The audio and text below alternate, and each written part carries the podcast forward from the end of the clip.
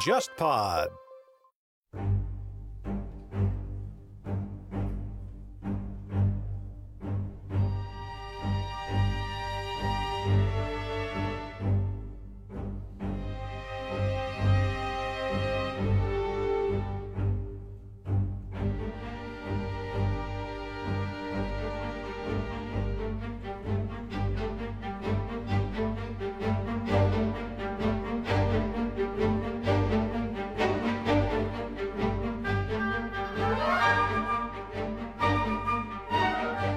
有把信息直接分享给 FBI 的一个主要的考虑，他就认为我一旦透露了给了 FBI，FBI 马上就会去抓人，对，然后就坏了我的大事。你就是为了一个子儿，就是说是放弃这个大旗。所以嘛，九幺幺事件就是大旗党的重大失败。你老是想着下大旗下大旗，结果下出一个九幺幺过来了。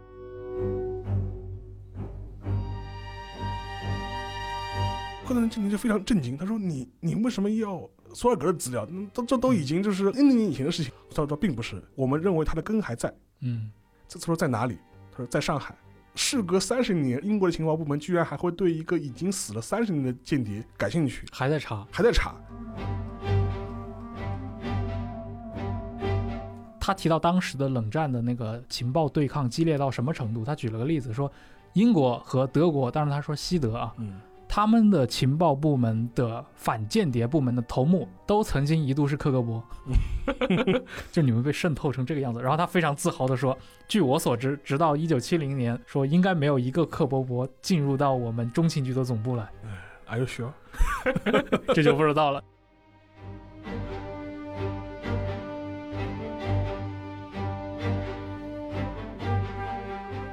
各位听众，大家好，欢迎收听这一期的《忽左忽右》。今天呢，沙青青老师来到了我们的节目，我又来了。长期都在的，第一期你就在。现在这个节目应该是第九十一期嘛？嗯嗯，其实我们跟沙老师之前谈的一些话题都还是蛮有一些指向性的啊。呃，有的时候是跟日本相关的话题，二二六也好，明治维新也好，包括棒球这些运动，包括像元素牛仔，其实都是一种是日本烙印，另一种呢是跟沙老师的本行相关的情报。历史这块嗯。有很多很好玩的内容，但我要澄清一下，就历史是我本行，因为我本来学学科背景就学术背景就是历史历史学嘛。嗯。但情报这一块就看你怎么看了，就是我还是要澄清一下，就是说嗯。我原来工作的那个单位吧，它有个它名字里面有有个情报，所以说很多人认为很吓人。哎很吓人，你是不是搞谍报去的？其实不太一样，它这个情报其实就是 information 嗯，信息的信息对因为其实你去看中国的某些大学里面，它的有个专业叫图书情报学，对，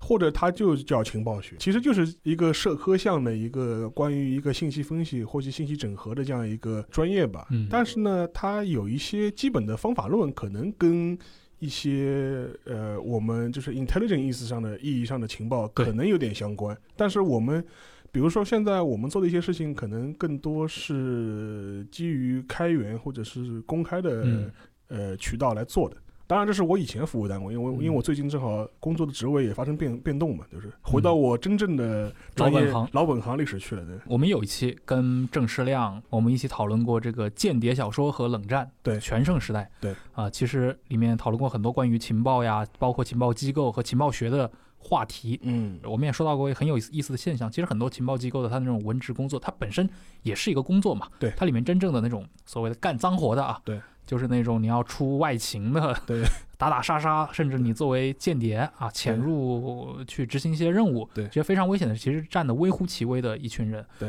啊，大部分人。包括甚至是一些情报分析的研究人员，其实都是，比如你经济学出身的，对。历史出身的，对。或者你人类学出身的，你本身掌握了一套处理社科信息以及去对这些人群也好，或者对一些事件啊、进行抽丝剥茧的这套理论工具。嗯，你有了这套研究工具之后，你其实是可以把自己的技能作用到这个情报工作上来。对，所以今天呢，我们聊，我们觉得这个话题其实非常有意思，尤其它啊，包括像冷战的相关啊，嗯呃，我们接下来可能会做一个系列的嗯这一类的议题。那么我们今天呢，开始，我觉得还是从轻松一点的开始吧。嗯，呃，因为我们一旦提到情报，很多人会提到哦，想到中央情报局，嗯想到啊，包括联调局，对吧？联邦调查局，嗯他们两家机构本身的定位其实是有点区别的，嗯但是毕竟他们通过流行文化嘛，已经被大众等于是耳濡目染。对那我们今天就来聊聊这两家，呃，算是当今世界，尤其是美帝国主义嗯，头牌的这两个杀手锏。对，沙老师，你可以从你的角度向我们听众大概介绍一下美国国家现行的这个情报体系大概是个什么样子的？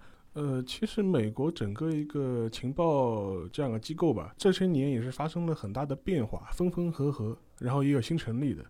呃，先讲那个 CIA 或者 FBI 吧。呃其实这两个机构它的成立顺序上面，我们可以先有个认识。最老牌的是 FBI，、对，FBI 它成立的背景实际上是在那个一战结束以后，嗯二十、年代、三十年代的时候就已经开始茁壮成长了。呃，它的一个大的一个背景还是跟美国的政治法律是有关系的，因为我们都知道美国是一个联邦制的国家，所以说它和州与州之间，它的警察系统实际上是彼此独立的。嗯呃，换句话说，如果是一个罪犯，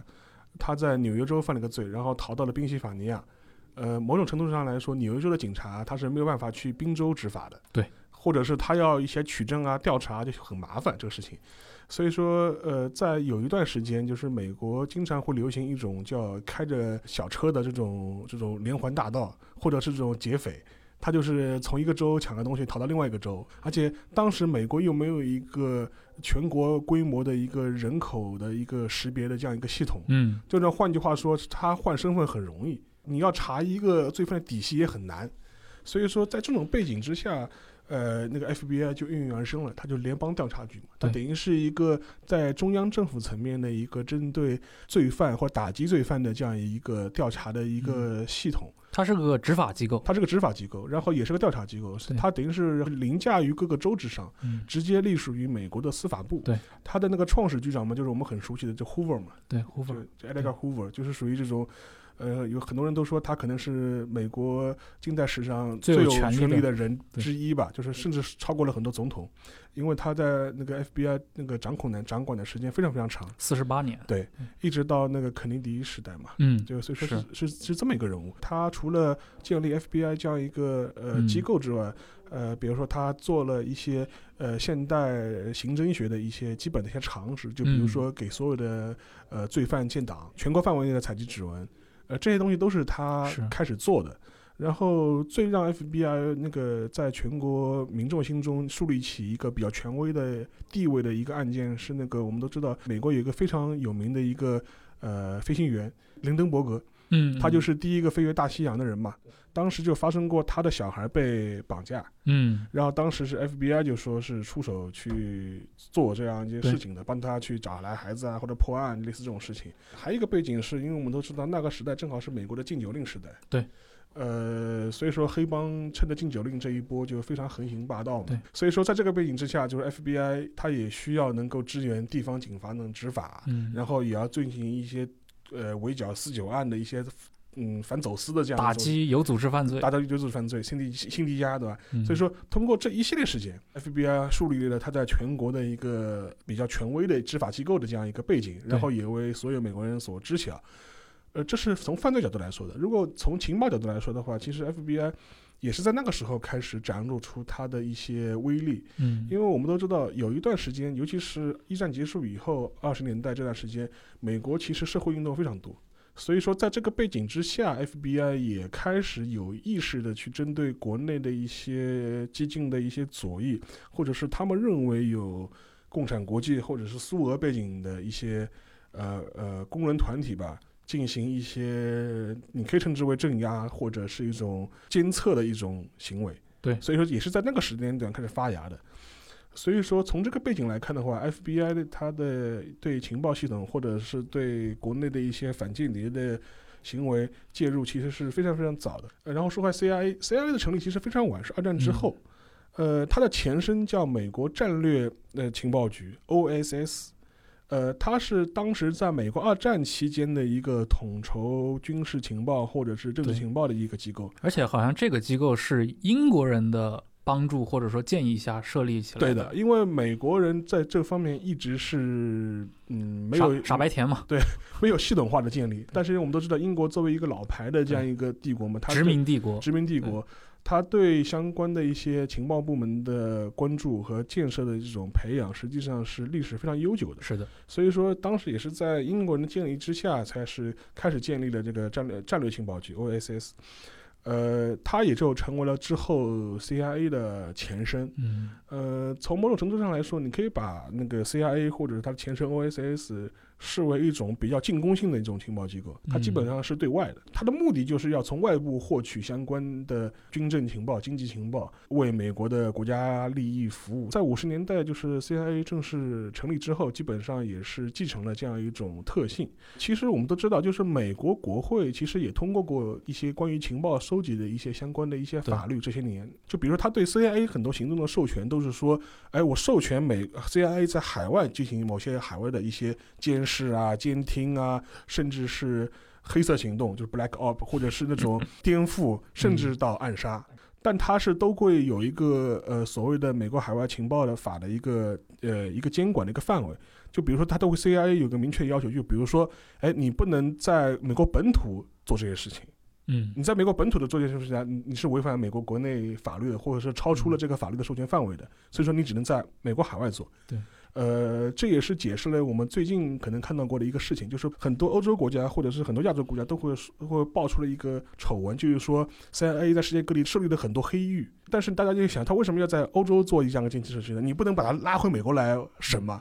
其实这就是这这就是一个法律问题。法律问题，就是如果我我把这个嫌疑人或者是我抓来的舌头拖回美国本土审的话，就就这时候什么 FBI 就要出手了，对对，一个是那个 CIA 的法务会觉得你有问题，第二个的话，你可能会侵犯到 FBI 的职权，FBI 会说，哎，你这这个事情你你怎么做？你又没有你又不是执法机构，你在美国本土你是没有执法权的。嗯就说这就是一个很现实的官僚机构的一个分工，或者是一个法律上的一个问题。但是除此之外，其实美国的情报系统或者是它整个情报世界的组织机构非常多。对，风头更近的机构是 NSA，National 嗯，Security Agency，国家安全局安全局，国家安全局。它为什么有名呢？其实斯诺登就是在为 NSA。他是正式雇员吗？还是呃、外外包外包外包外包供应商？供应商供应商。但是 NSA 为什么这两年就是风生水起呢？要其实很大程度上是因为整个一个我们的社会环境发生变化了，因为 NSA 更多的做的是通讯和互联网信息的监控。嗯就是它的，我们知道当时斯诺登爆出来所谓棱镜计划嘛，就是对全世界的互联网进行大规模的信息呃侦测和搜集，所以说它等于是一个利用通讯和信息技术来搜集情报的这样一个机构。对。但是随着我们这个整个社会基呃设施和一个基础发生变化了嘛，我们都是所以现在所有社会信息都是基于互联网互联网来做的。那那你当然你这样一个机构，你获取信息的渠道当然是最多的了。是的，以至于我看过一些 CIA 的一些高管，或者是退休的一些呃局长、副局长，都会呃非常羡慕的说：“哎呀，现在 NSA 的风头盖过我们了。”当然，除此之外还有很多，就比如说还有美国国防情报局 （Defense Intelligence Agency），嗯它的更多它是聚焦于所谓的军事情报，对，它是直接对五角大楼负责的军情部门，军情部门，然后是它是为美国的。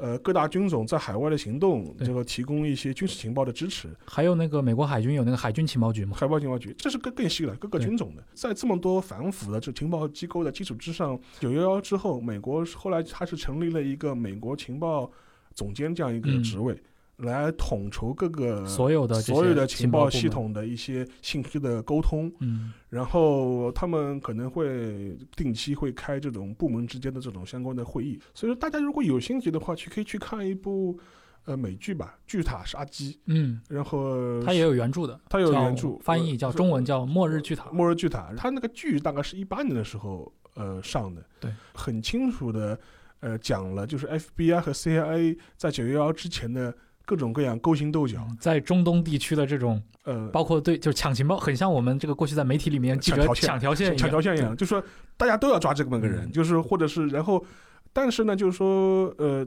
去打杀机，它的主角或者是它的同行的对象更多是 FBI，他就认为可能 CIA 的当时他有一个专门的负责呃跟踪基地组织的这样一个情报站，他没有把相关的情报及时的分享给 FBI，而是自己守着那地方。对，就是因为两边他好像是那个目的，包括对整个的反恐的思路都很不一样。这个其实就是能够从我们呃呼应我之前讲的两个机构的诞生的性质是不一样的。嗯就比如说我们以那个九幺幺之前这些基地组织的这些恐怖分子的一个抓捕的一个过程来看，站在 FBI 的角度来说，我发一旦发现了这些线索，我就去把这个人抓回来，嗯，抓回美国，然后上美国的法庭进行审判他。执法部门的想法。对，但是 CIA 的想法是说，我的目的不是抓一个人，或者是抓五六个人，我的目的是要把这个组织的脉络理清楚，对，然后一锅端放长线钓大钓大鱼，然后是能够对他进行一个连根扫除式的打击。对，所以他在一些关键信息上，他其实有点故意放水了，或者他没有把它分享出去。他他没有把信息直接分享给 FBI 的一个主要的考虑，他就认为我一旦透露了给了 FBI，FBI 马上就会去抓人，对，然后就坏了我的大事。就这个线就断掉了。对，就断掉了。我是一盘大棋，对吧？对你就是为了一个子儿，就是说是放弃这个大棋。所以嘛，九幺幺事件就是大棋党的重大失败。你老是想着下大棋下大棋，结果下出一个九幺幺过来了，对对，你完全无法预料。而且实际上面就是说，呃，你看很多就说是 CIA 或者是 FBI 相关的当事人的一些回忆。呃，相较而言了，就是嗯 CIA 的相关的一些高管，或者是他的一些呃局长啊，或者决策层的一些人，对这个事情的辩解，我个人觉得相对更无力一些。而且实际上面之后，国会通过了相关法律嗯对情报机构的改革，其实也验证了这个方向。因为你 CIA 的确是掌握了相关恐怖分子的具体的情报，对甚至他在他在美国的具体的行踪，你都是有把握的。对，很准确的很很准很准确的，但是你就是没有及时的采取相关的行动。当然，你可以有各种各样的解释或者各种各样的一种甩锅吧，但是这个事实本身是存在的。所以说，嗯为什么在之后你会被成为一个改革的对象，这是很正常的嘛？就是它这个其实是一个组织行为学的一个命题。对情报机构有它很神秘的一方面，嗯，但是它骨子里就是一个官僚机构。对，你或者是你甚至可以把它理解成一个是一个大公司。对，呃，大公司的各个部门之间互相勾心斗角，它也是要平衡的。它也是要平衡的，而且嗯而且每个 team 和 team 之间也都有这种竞争关系。对这个竞争关系。所以说这个事情就是说你要从这个角度来看它。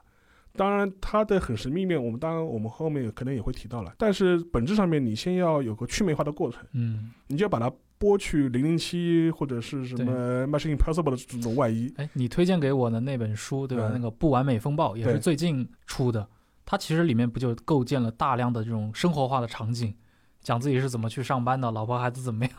它的作者是那个麦克摩雷尔，然后他是当过那个 CIA 的副局长，嗯，然后也代理过一段时间的局长，因为彼得乌斯同志的那个啊偷情门，然后后来是在一四年左右退休的，等于是。啊他自己在这本书里的回忆说，他当时加入 CIA 是他自己教授的推荐。嗯，他说：“哎，你应该，你可以，你说不定你可以去考虑一下去加入一下 CIA。”他一开始觉得非常懵逼的，他说：“我，我说 CIA 为什么会叫要一个什么读经济学的人？”嗯结果他去了之后，其实发现就是说他的工作就是做情报分析。做做信息分析，我印象最深，他当时最初的时候接的工作就是汇总相关的情报，然后分析当时菲律宾的大选，美国人要不要再继续支持马克思，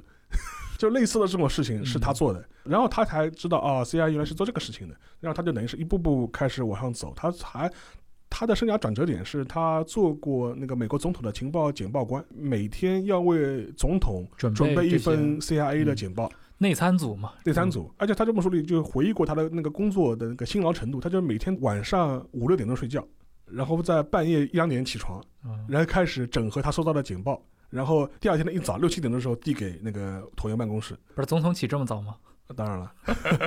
好辛苦。对所以说这是一个他的一个工作流程嘛，嗯因为他这个工作他既接触过呃小布什，也接触过那个奥巴马，嗯，对，然后再回到那个呃兰里去，然后然后后来就是继续进入去决策层了嘛，当嗯副局长，然后当代理局长。啊等于是这么一个过程。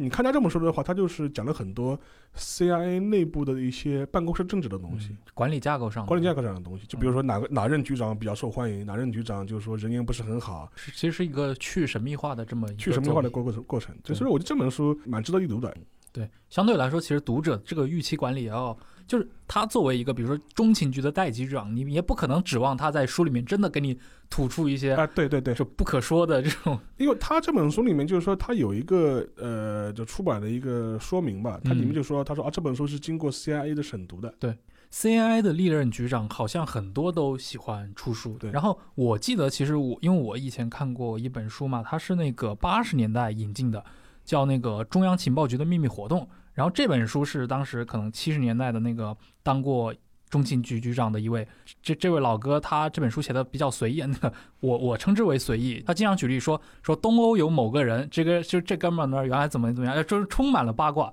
然后说他怎么被克格勃利用了，就是你会发现还是有挺多意识形态的东西，对，包括他在里面会用什么北京、东京、轴心啊这种 词来形容，嗯，就是你可以看想见这个在美国一个情报头子视角中的中日关系，对，这个其实非常微妙的嘛，对，他当时描述的可能是一个七十年代末八十年代初的这么一个关系，对。然后呢，他其实很好玩。这本书里面当然举了大量的例子，然后也介绍了，尤其是他所治下的这个中情局在大概六十年代、七十年代的一个传统。我觉得跟今天的中情局可能肯定是有了一个非常大的不一样。对。但是他在这个文章的最后，他做了一个大段的吐槽。嗯。他怎么说的呢？他说，中情局作为政府的一个秘密机关啊，它经常成为华盛顿就成为国会和报纸的一个攻击目标。嗯。甚至是我的那些合法的行动，也经常被别人就觉得你肯定是邪恶非法的。然后说我在华盛顿就是一个替罪羊，就国务院里面大家对于这种败坏美国民生的情报机构，通常就是不以为然的嘛。嗯。然后说我们的同行呢，说联调局，嗯，本身就反对成立另一个情报局。对。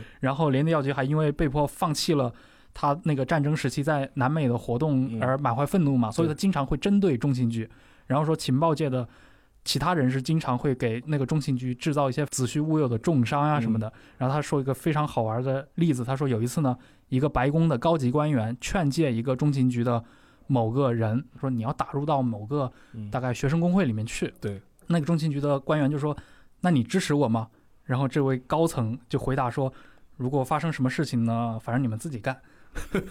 然后他还举了一个智利的例子，就是阿连德总统，对阿连德其实被颠覆嘛，其实中间是有那个中情局参与的，对，虽然那个动手的肯定是皮诺切特他们，啊，然后他就说阿连德上台的时候，中情局当时给首脑人物其实是做了预报的，对，但是这位首脑他没说是谁啊，就非常愤怒，就听说阿连德上台了，就说阿连德竞选获胜，中情局为什么未做预告？对，然后分析员说我做了呀，嗯。然后。这位首脑说：“那为什么中情局不多卖一点力气，不要让阿连德上台嘛？嗯，就暗示说你们应该去采取行动，对，采取点行动。但他就很无语，他说我们其实日常就是谨小慎微，按照政策制定者的指示行事的。我们真要自己采取行动，那他妈分分分分钟不就背锅了吗？对啊，这个就非常像一个大公司，大公司的老板怪你嘛？他说：哎。”这个风险你们为什么没有提前这个指出来？他说：“哎，我们已经在报告里写了，对吧？” 他说：“那你为什么不放在第一页，让我第一眼就看到的？就是说，然后你为什么预先这个风险你没有一个对策方案，对吧？你为什么不能就提前的这个指出的？对，这确实是一个，就是因为情报部门总会这样嘛，它其实就是一个，对吧？用杜月笙的话说，就是一个被当成夜壶的这么一个机构。对，但是这也反映了另一点，其实情报部门确实会在。符合一部分大众文化塑造的那种形象，它是会参与到一些比较黑色的地带里面去的。嗯，包括其实我们刚刚也提到了嘛，即使像中情局也好像联调局也好，哎，其实我们之前提到一个对内一个对外嘛，这个好像是很多国家的情报系统都是这么组建的，包括英国对吧？军情五处是对内的嘛，然后军情六处对外。对外。对，其实我们也知道，过去一直有很多电影喜欢调侃嘛，就中情局好像无法无天。甚至很多电影里面说他的一些高级特工有所谓的杀人执照，这些 license to kill，但这些其实很多时候他们也会去澄清这些事情嘛。但你不可否认，他确实参与到了一些就是秘密活动里面去。那秘密活动它的一个根本逻辑就是不能让它跟官方产生关实质的关系。对，一旦这个活动你说暴露了也好，或者失败了也好，肯定是要甩锅的。对，其实历史上中情局确实参与过一些实质性的。你说颠覆活动也好，甚至是一些对领袖的自杀也好，最典型嘛，就卡斯特罗嘛。对，卡斯特罗，卡斯特罗嘛，他号称自己受过几百次暗杀了，对吧？但是但是你把这个几百次的零去掉，几十次还是有的。对，而且有很多是那种确实落实了计划，但是他没有去具体执行它的。对，因为这种预案其实会有非常多嘛。因为讲回就是说，我就是其实我在开头也稍微提过一些，像 CIA 这种机构，它的执法权实际上面。嗯，还是受到美国国内法律的限制的，他很难突破法律的那个框架，真的去做些什么事情。嗯，因为你要这样想，下达这些指令的人本身，他是要被追究政治责任的。对，这件事情如果在当时当地没什么事，若干年以后，谁知道换了个什么政府，突然来翻我的旧账来了？是，所以说对他们来说，呃，很多的一些。呃行动本身可能反而更希望是通过外包的形式来做。嗯，最典型的例子还是说回那个古巴嘛，就猪湾事件嘛。猪湾事变就是一个外包工失败的案例对。外包呃，猪湾的入侵部队就是 CIA 武装 CIA 训练的，古巴人嘛，就是古巴人。但是为什么 CIA 自己不做这个事情呢？那当然，还有一些例子的话，其实可能并不是像我们想象这么 dramatic，就是属于是啊，真的嗯直接去是杀掉一个谁干掉谁啊。但是他可能有可能会做很多这种隐形的颠覆，就比如说操纵选举，颠覆掉某些国家的政权。嗯我可以举个例子，就是说是呃，这这个事情也非常好玩，就是说，因为我们都知道，在整个二战期间，呃就是冷战期间，有一本苏联的小说非常有名，《日瓦格医生》。对，日瓦格医生他在西方的爆红和他的哦全世界范围内的流行，背后就是 CIA。嗯，中情局其实一直在赞助这些文化活动。呃，或者是这个这本书本身，它可能不是 CIA 什么什么课题写作的，对但是 CIA 觉得这本书不错，是我们可以利用。那个那个什么也是啊，那个当年赫鲁晓夫借对批斯大林嘛，这个事情的这个讲话原稿也是 CIA 把它弄出来，功不可没。然后发出来之后，翻成几个语语种的的版本，发到那些东欧的这些共产主义国家去。大家看了之后，我靠，这老大哥发生这么大事了。对所以说，像类似这种事情是 CIA 会做的，尤其是在一些我们看上去觉得哎好像没什么关系的领域都会有。我还举个例子，就是在八八年、八九年的时候，就是那柏林墙倒的前后，呃，CIA 还做过一些文化冷战的项目，就比如说他赞助过或者是扶持过一个德国的摇滚乐队，但他是用英文唱歌的，哦，我知道，蝎子蝎子乐队。蝎蝎子乐队。唱那个《Wind of，Change，对，Wind of 我 Change 很喜欢那，我从小就喜欢那首歌，啊是吗？但是我直到很后来才知道，这是一首中情局创作的歌。对对对，就是你从小是被美洗脑了美美帝国主义毒害了，这个吓人对，然后这《Wind of Change》这首歌其实就是 CIA 一手操刀，所以说你可以想象他的工作是什么，就是一帮 CIA 的，就是说分析员正在想，哎呀，我们怎么写一首歌去摧毁这个呃苏联的意识形态的嗯堡垒？这些文化冷战领域。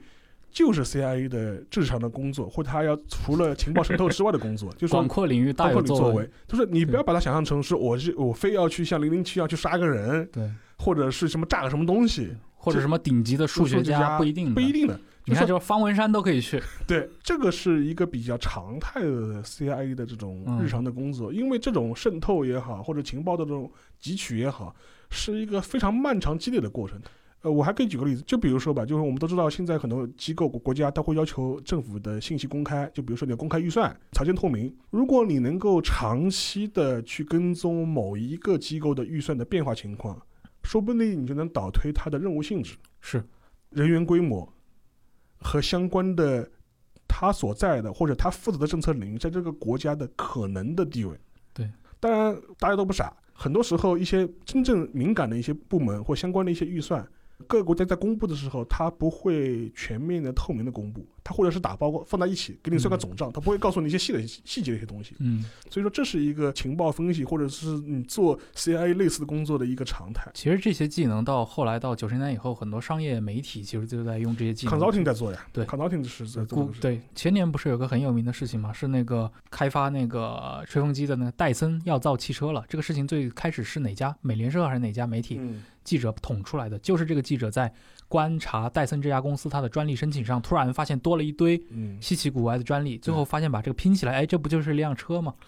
当然了，你是从从那个专利角度来说的话，这也是呃可以讲的嘛。比如说你去你去拼凑某个公司的专利，但这占专利本身实际上是不是最值钱的信息？嗯，真正公司核心的机密是绝对不会去申请专利的，甚至某些公司会特意申请一些虚假的专利，啊，去混淆竞争对手的战略判断。当然，这是一个商业竞争领域的一个话题了，但是在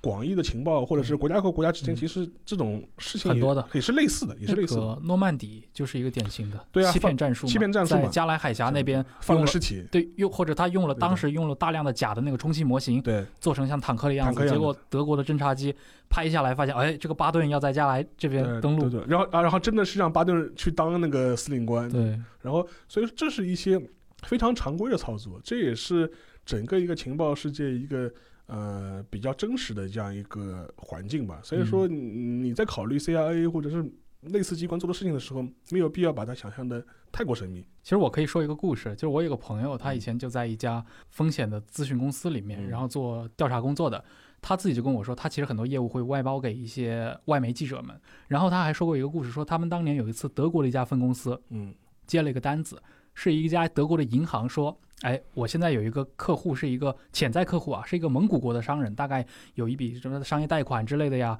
可能要谈这事儿，但是呢，好像我们觉得不太放心，希望你们对这个客户做一点背调。背调，然后呢，这个德国的公司他想，哎，这个蒙古国，然后他就转到了这个中国的分公司亚太这边来，嗯那就上海这边了。那上海这边接了这个活之后，发现哎，德国扔过来，但是他调查的是蒙古国，他不是内蒙古。对他说哎，我们这边好像也没有这个资源。对，想了想，然后外包给了香港的一家更小一点的专做东亚这块的公司。嗯然后据说这家公司就真的找了一个蒙古国的一个人嗯。去调查了，最后调查出来说这个客户就是当今那个蒙古国那个总统嘛，就那个拳击手出身的那个，啊就是那黑手党总统。开玩笑啊，嗯。就是是他的从小的一个玩伴，嗯。就大概就是这么一个故事，就听上去非常像那种情报机构干的活儿。是，甚至我可以再大胆的，就是胡说一段，那说不定最原初外包出来这个事情的源头，可能就是一个情报机构外包出来的。也有可能伪装成一个什么？有，我要做一个商业调查。其实这种事情是非常多的，而且还有一个原因就是说，这些机构本身，如果他要进行这些外包，或者他他要做这些调查，获取这些信息，本身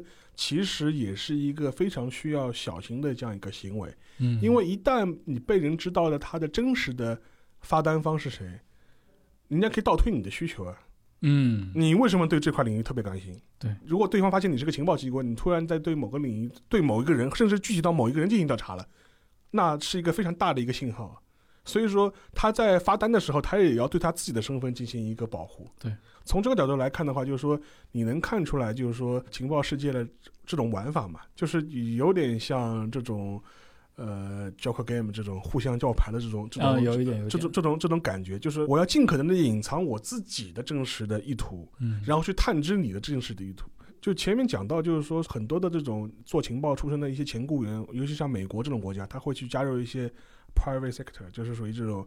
呃私人的这些企业机构。但这个话题就非常有意思了，就是我想到了，我最近看到一个新闻，就是看到一个报道吧，就在九幺幺前后，就说是美国的呃 CIA，尤其是 CIA，就是有大量的爱国青年就怀着一腔热血就加入 CIA。还有一个背景是冷战结束以后，其实 CIA 的规模被缩减过对很厉害。对，呃，好像是伤筋动骨级的对的，对的减减他的预算吗。当时在整个整个九十年代，CIA 的预算被砍了百分之二十五，嗯所以这也是当时很多 CIA 内部的人就是吐槽九幺幺，或者说为自己嗯辩解的一点，就说那是因为我们的那个预算没了预算没了，就说就自废武功。自废武功。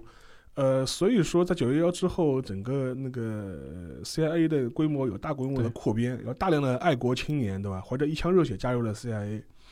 但是热情终将褪去的。在过了十几年之后，这 CIA 又面临了一个新的问题，就是说很多人就是其实并不会把 CIA 视作一生的职业，他可能觉得 CIA 只不过是我职业生涯履历表上的一项。那可能是有很多人是把这个当成一个很酷的一个经历。对但是后来你过了十几年之后，就说有这是一个很现实的问题，对就说这批人就是他要重新离开 CIA，重新找工作，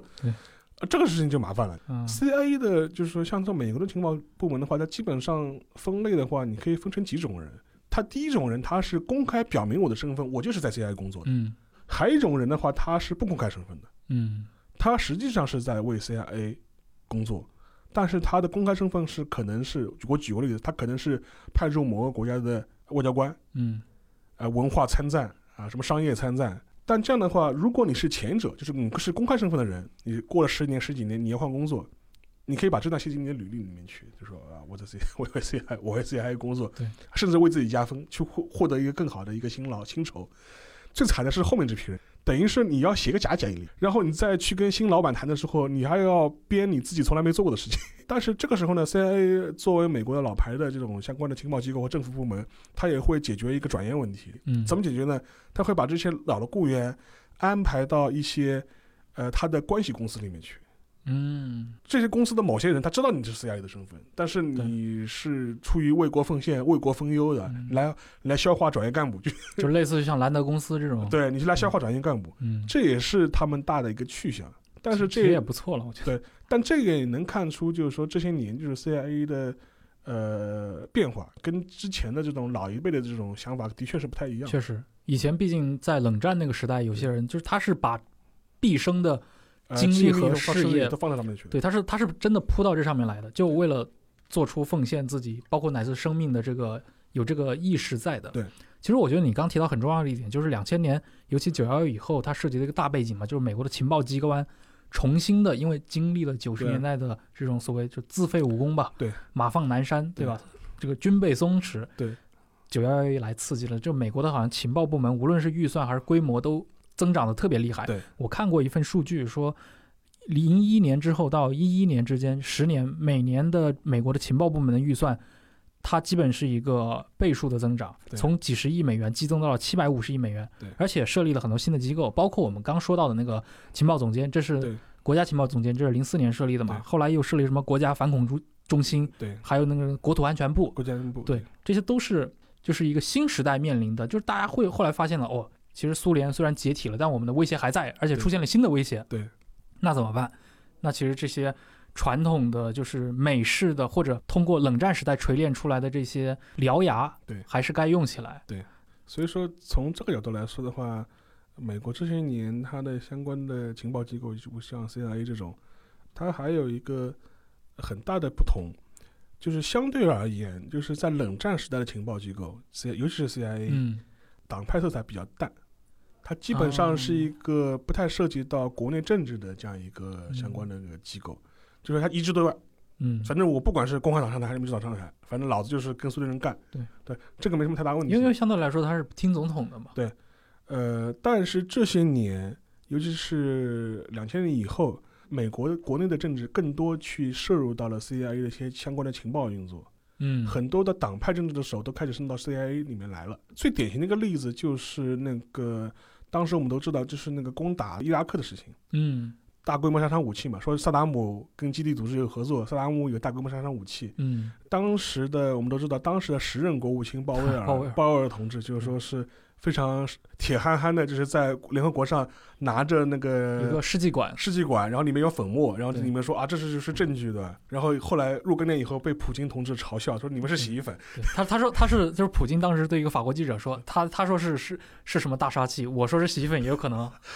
后来这个事情就是说是呃被证明是不存在的嘛，嗯甚至连 CIA 也称这是一个情报失误。对。呃，我们前面提到的那个摩雷尔，当时他就是鲍威尔报告的撰写人之一。啊，事后我们当然都知道，这是因为鲍威尔同志被卖了嘛，就觉得，因为他觉得鲍威尔同志对吧，这是就是一表人才，看上去非常而且是第一次海湾战争时候的这个推手嘛，前线是那个施瓦茨科普夫，，对，后后方就是他嘛，对四星上将四。星上将嘛，而且形象又好，而且是政治上没有任何污点嗯，而且又为人又是一个很正直的一个形象，黑人将军，黑人将军，借他的脸去做了这样一个战争的一个宣传嗯或者背书背书。事事后鲍威尔非常愤怒，就觉得你们提供给我的信息全部是嗯假的，然后你把我推的，然后我的一世英名就被你们这样毁了，对吧？对今天还被川普嘲笑，有有苦说不出有。苦说不出对嗯。但是后来就是说，是我们在看相关 CIA 官员的回忆上面，大伙就会说，这个事情背后实际上是副总统切尼，呃，是一个重要的推手。啊当时的切尼的团队塞了很多私货在他那种报告里面，就会比如说他当时就拿了一份什么英国人不知道英国的什么机构给他的一个材料说，啊、肯定有大规模杀伤武器。莫雷尔他没有把它写进他的报告的初稿，当时就被质问说你为什么不加进去？嗯，结果莫雷尔说我们 CIA 的人认为这个信息不可靠。对，他说不行，你一定要加进去。所以所以 CIA 心里苦啊，背锅的时候全是他，对吧？这种劝谏领导的时候，这种形象永远都不存在。还有一个政治的事情可以做一个很鲜明的例子，就是也是莫雷尔同志，就是他当副局长的时候，当时有过一个很典、很经典、很经典的案例。当时我们都知道阿拉伯之春嘛，嗯当时那个埃及啊、嗯利比亚啊这些地方都开始闹起来了嘛。嗯、然后当时美国的最高决决策圈开过一次会，当时莫雷尔参加了，就是讨论那个对埃及的政策，要不要放弃穆巴拉克。莫雷尔代表 CIA 的态度是觉得穆巴拉克是美国传统在中东的盟友，不该放弃。而且他认为就是说是你至少是不应该采取一个撒手不管的这个态度。这样的话，他可能会在中东导致一个不可控的一个局面，因为你不知道最后会怎么样。但是当时的那个奥巴马总统是一个非常犹豫的状态。但当时有一个人发挥了最关键的作用，就是当时的美国驻联合国大使赖斯，他对奥巴马同志讲了一段话，他是说：“总统先生，他说你要考虑到你的历史定位，若干年以后，你是希望被作为中东人民的民主之友被记载在历史上面呢，还是作为一个独裁者的朋友记载历历史上面？哎，这个结果是这么，一句话，就是把奥巴马同志给推到了另外一边去了。就奥巴马就当时就是决定放弃穆巴拉克了。嗯所以说，从中第一个你能看出来奥巴马这个人的软肋和他自己真正看重的是什么东西。他就是一个非常他很在乎自己的历史，历史定位名声，就是嗯爱惜羽毛。对他说：“我我不能跟独裁者就说战这同流合污，嗯到将来我历史定位怎么办？”然后他做出这样的一个战战略决策，就是放弃了穆巴拉克长期来以来的一个盟盟友。他的对：“这个肯肯定是的，穆巴拉克就是你在中东的长期盟友嘛。”然后这就是就是就是美国这个国家就是这样子的，他在一个理想和现实之间就来回的摇摆，结果就干了很多这种，其实我们可以粗暴的说是背信弃义的事情。或者是你，就是你从美国利益角度来说，他也是不符合他的最大利益。是因为站在 CI 的角度来说，你不该放弃啊，是，而且你根本不知道最后会结果会怎么样。而且当时莫雷尔还他还举过个例子，他说类似的例子其实美国并不是没有碰到过。之前你开放那个加沙选举，结果选出了一个那个那个那个哈马斯，嗯，其实就就已经是一个预演了嘛。结果你你你还来这一套，就是你何必呢？就是他这是他在书里公开吐槽的一个一个事情，是，其实奥巴马就绝对做不出那种为情报部门的失败背锅这种事儿，是就就是就是类似于像当年那个肯尼迪嘛，肯尼迪为猪湾事件出来背锅，然后像肯尼迪之前艾森豪威尔为那个什么 U two 的那个事件出来背锅嘛，呃，不是，肯定就是把所有人全部推给那个 C 个 C 个 CIA 了。推给 CIA，这也是后面我们前面聊过嘛，阴谋论的肇始嘛，就觉得 CIA 非常火大，就是就，所以说这是一个呃另外一个比较典型的一个呃政治如何影响专业决策的一个嗯例子。其实刚提到那个 CIA 的近些年，他遇到了很多问题嘛，嗯但其实他也不是没有光辉的时刻。嗯他这个当年对吧，九幺幺之后灰头土脸，他最后还是将功补过，猎杀本拉登这件事情上，其实他是发挥了最大的作用。他这个事情其实最后就是一个总统下令嘛，最后是海豹突击队来配合他的一个情报，完成了呃对本拉登的这个。因为当时说说的很清楚，虽然呃在前线执行这个任务的是海豹海豹突击队突击队，但是白宫明确说现场指挥权属于 CIA，是的，所以这是一个很明显的一个 CIA 主导的一个行动。他当时其实是那个像就是中情局是向国防部借调了这个海豹部队，对非常成功的一个案子。非常成功的一个案子。但是这种事情本身的话，因为它戏剧性很强，然后又被拍成电影，对吧？在这公众领域有一定的传播度。但是本质上来说，CIA 这个机构本身，它并不是做这个事情的，嗯，它并不是做这种类似这种高光时刻的这样一个事情，它更多就是在隐秘在幕后为你提供不断提供。呃，情报支援和情报支持决策支撑的这样一个过程，这是这是最理想的状态。对，但是实际上面的话，他碰到的问题就跟我前面聊到的，就是他这两年就是说在政治上的牵扯越来越多，嗯，以至于你不知道，就是说他的角色本身是不是还是够专业、够可靠。我早年的汤姆克兰西，我们都知道美国很有名的军事作家，他其实除了写军事小说之外，他还蛮喜欢写这种以 CIA 为背景的一些嗯小说。他有个特点，他很喜欢把他的主人公设定成一个有 CIA 背景或者有情报背景的这样一个分析员。嗯，然后同时呢，就说是他会要承担一个呃一个非常妙的一个过程，就是比如说他写过那个我们知道那个猎杀红色十月嘛，那个情报员就是说你必须要能够 get 到当时那个叛逃的苏联舰长想传递的信息，然后去跟他双方没有进行沟沟通，有这么默契达成这样一个合作，对，这是你一个 CIA 应该做的事情。他还有例子，他写过一还有一本书是那个恐惧总和。The 嗯。Sum of of Fear，、那你们更妙，就是说它里面设定的那个分析员，你必须能够担任起一个清除双方政府首脑之间判断杂音的一个工作。嗯，就是呃，双方的领导人之间可能都会被各自身边的一些激进的呃鹰派呃煽动或者是左右，但你必须要把这些鹰派的杂音去除掉，能够促成美俄双方不要因为一些错误的信息爆发呃核大核战争核大核战争，嗯，这是他的一个呃主角的目的。当然，这也是一个最理想的状态了。但实际上，你到底是一个清除杂音的人呢，还是一个 制造杂音的人？现在也很难说了。是。那其实除了 CIA 之外，像就是 FBI 嘛，对，它这个也是因为传统上给我们的感觉其实很非常不一样嘛。对，传统上像中情局和联调局，大家除了说一个对外一个对内以外，也会觉得，比如说中情局就是相对来说是一个我相对比较听话的，我是服从总统，对然后我的上级是那个国家安全顾问和总统整个班底的运作。但是联调局一提起来，哎，埃德加·胡佛，对，对吧？这是一个好像连 黑料大师，经历了十任中情局局长，对，铁打的联调局局长，这流水的中情局局长，对对，所以联调局因为在胡佛死了以后，嗯，应该那是七十年代嘛，当时出了一个新规定，就是规定了你的联调局局长任期，任期就就是跟总统一样，你也不能搞终身制。对。但是到最近来说的话，我不知道这个，哎，像 FBI，它这么多年，它有一些比较大的一些机构上的变化吗？其实这些年他一直希望能够扩展他的一个呃职权范围吧，嗯就跟你前面讲的，他会涉及到一些海外的一些外勤，但他的理由是说可能涉及到美国人，对，涉及到美美国公民，他说我出于这个目的，我要进行相关的调查。就比如说我们都知道美国当时的那个。呃，应该是肯尼肯尼亚大使馆被炸嘛，然后内内罗毕的那个大使馆啊，被炸，对对对，军舰在海在海湾被基地组织炸了，这些现场勘查都是被 F 都是派 FBI 去的，是的，所以说这也是他的一个，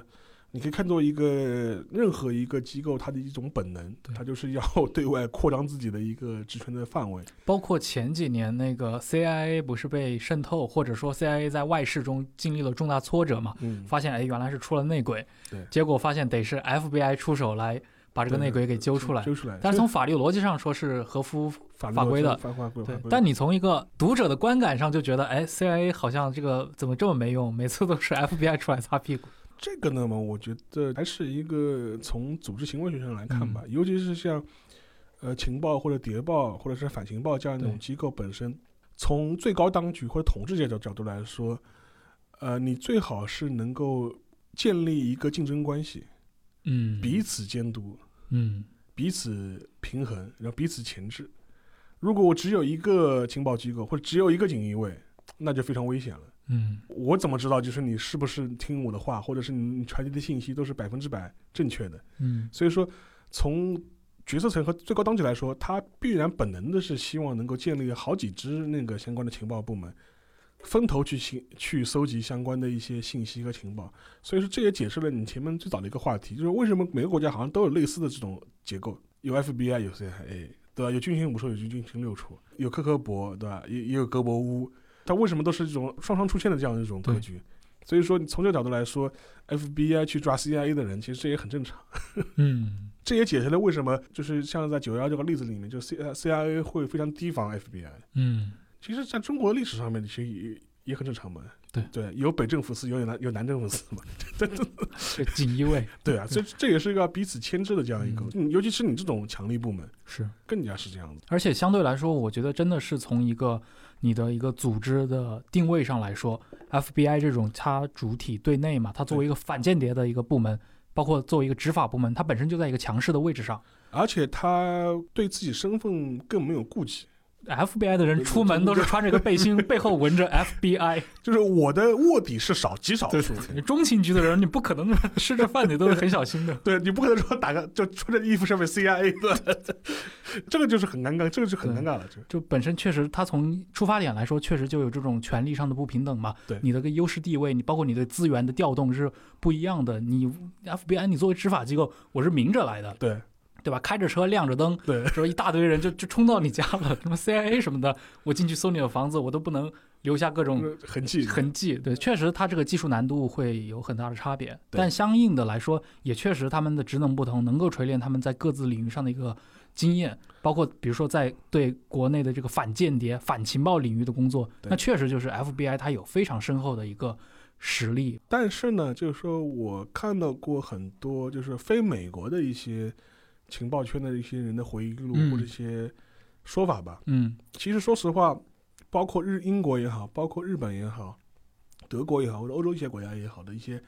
情报圈中人吧，都是挺不待见就是说 CIA 的，，CIA 是吧？嗯或者挺不待见美国的情报机构的。怎么说？他们一般一般是怎么看呢、呃，他们的鄙视链就是觉得英国的情报机构是在鄙视链的最顶层 h i g h level，（high level），美国人是在最低层。他这个高低倒并不是说实际效果，嗯他更多是因为他认为就是美国人去，他的确是获得了很多情报，作用很大，能力也非常强。但是他觉得投入产出比不划算，哦，就是你们就是靠钱堆出来的，你们就是靠人海战术、钱海战术堆出来的。就朱可夫打仗嘛，n 倍兵力，n 倍火力，就是很多人就觉得换我我也能打赢，你敢不敢像曼施坦因那样打几倍的人？对，所以说这就是一个很大的问题，就是说他们就会认为你 CIA 是发挥了海量天文级的资源。也就也就做出了这些，也就做出了这些东西。他就是，你可以觉得他当时我看过一个日本的一个，你可以说是情报头子吧，就是啊，就是那个后藤后后藤，嗯，他是一个日本的一个警察官僚出身，嗯，当过警察厅长官，然后也当过日本公安委员会的委员长，嗯。呃，因为日本的情报体系跟那个其他国家不太一样，因为二战之后日本是战败国嘛，是，所以说原来的原来的特高科啊这种这种机构都已经被掐断了，掐断了。嗯，但是到了五十年代，就是说觉得，哎呀，这个情报系统或者是反情报系统还是需要的。冷战前线嘛，而且日本内部也有很多全共斗，什么赤军，他要监视一些左翼啊、右翼啊，就是都要监视。所以后来就成立了公安警察，公安警察就是其实就是日本的 FBI，嗯，他就是要负责就是对内的一些。各种各样极端势力的监视啊，或者是国日本国内的一些呃反间谍的工作。嗯，所以说当时在六十年代的时候，当时后藤南正晴，当时他去英国访问，而且专门是拜访了那个军情五处、军情六处。嗯，军情六处的那个官员突然问他一句，他说：“我们希望你能给我们提供佐尔格的相关情况。”哦，这都三十年过去了。后来呃，后藤南正晴就非常嗯非常奇怪，他说。佐尔格妈的，这这二战时候都已经被我们毙掉了，就佐 尔格，你说三三零年来，三零年来就是来上海的，三零年来来上海，后来四零年代四零年代去日本，日本嘛，去日本，后来在日也是在日本暴露暴露，然后被在日本被不幸牺牲的，对，就这么一个人，苏联的一个呃国家英雄，对国家英雄，不就是国家大特务大特务。后来就后来震惊就非常震惊，他说你你为什么要索尔格的资料？这这都已经就是 N N 年以前的事情。他说他说不他说并不是，我们认为他的根还在，嗯。后来他那天非常震惊，他说他的根还在，这次说在哪里？他说在上海。事隔三十年，英国的情报部门居然还会对一个已经死了三十年的间谍感兴趣，还在查，还在查。所以说这是一个让后藤田正晴非常震惊的一件事情。嗯，后来他也对那个英国的情报系统有一个很明确的评价，他就认为英国的情报机构的人数远远少于美国，对，资源也比美美国少得多，但是他取得的成绩一点都不比 CIA 少，毕竟是老师嘛。所以他认为这是在鄙视链的底端的。对，英国的情报部门确实是有这个传统，而且就是像我们刚一开始提到的嘛，其实美国的包括 CIA 的前身，其实就是二战中中间英国这些情报部门也好，或者英国的这些高官也好，直接的建议下建立起来的。而且我还可以举个例子吧，就是我看过英国相关部门五十年代初的档案，就是讲香港当地的帮会啊。什么三合会啊，这种这种堂口啊，这种有组织犯罪，有组织等等，里面当时把香港的所有的堂会的呃分布情况、组织结构图画得一清二楚啊，有多少人，都给你列出来，你就能看出当时英国人的这种扎根之深啊。对，刚其实你提到这个很有意思，就是我我之前提到的中央情报局的秘密活动那本作者，那个老的那位中情局的局长，他其实也提到过，当然他是身在冷战的这个前线嘛，他回忆这些问题。他提到当时的冷战的那个情报对抗激烈到什么程度？他举了个例子，说英国和德国，当然他说西德啊，他们的情报部门的反间谍部门的头子头目，都曾经一度是克格勃，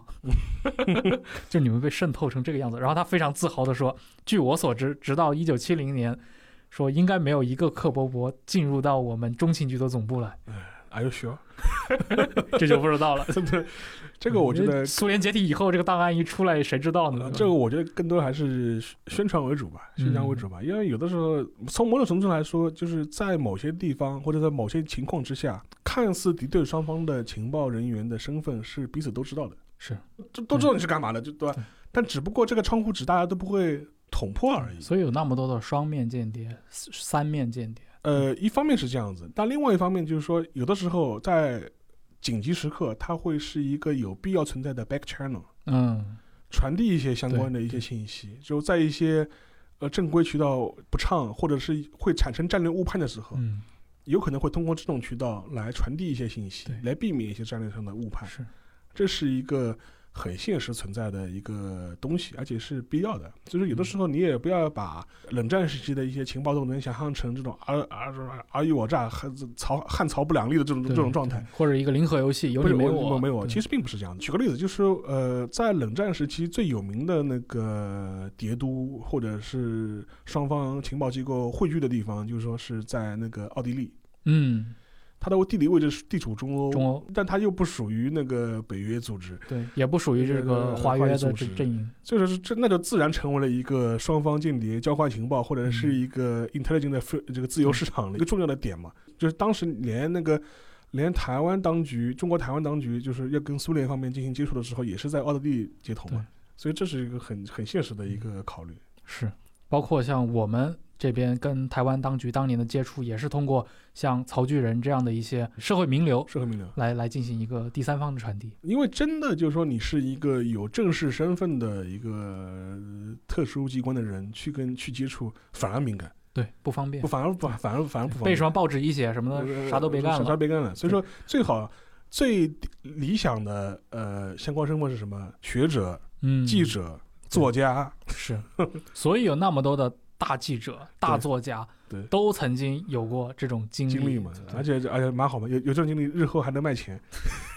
写回忆录卖钱。对。关于这方面的讨论，大家可以去去听听看我们老节目，对那期关于就是应该叫美苏冷战和间谍小说的全盛时代，对里面讨论了大量的为什么学者啊、作家啊在冷战的时候那么积极的充当这种角色，呃这种对这个三料间谍或双料间谍。对，好，那我们这一期其实讨论了这么多关于 CIA 和 FBI 的一些秘译文啊，嗯，然后可能对两个机构他们的性格大概有了一个这样的对比。嗯但我其实这个话题引申开来，肯定很多人还是很感兴趣。那其实刚也其实也提到了嘛，苏联它有契卡，有那个格别乌，后来又分别衍生出了那个克格勃和所谓的内务部嘛。对，包括像实际上实际上面插一句吧，就是苏联早期其实更复杂，有格博乌，有克格勃，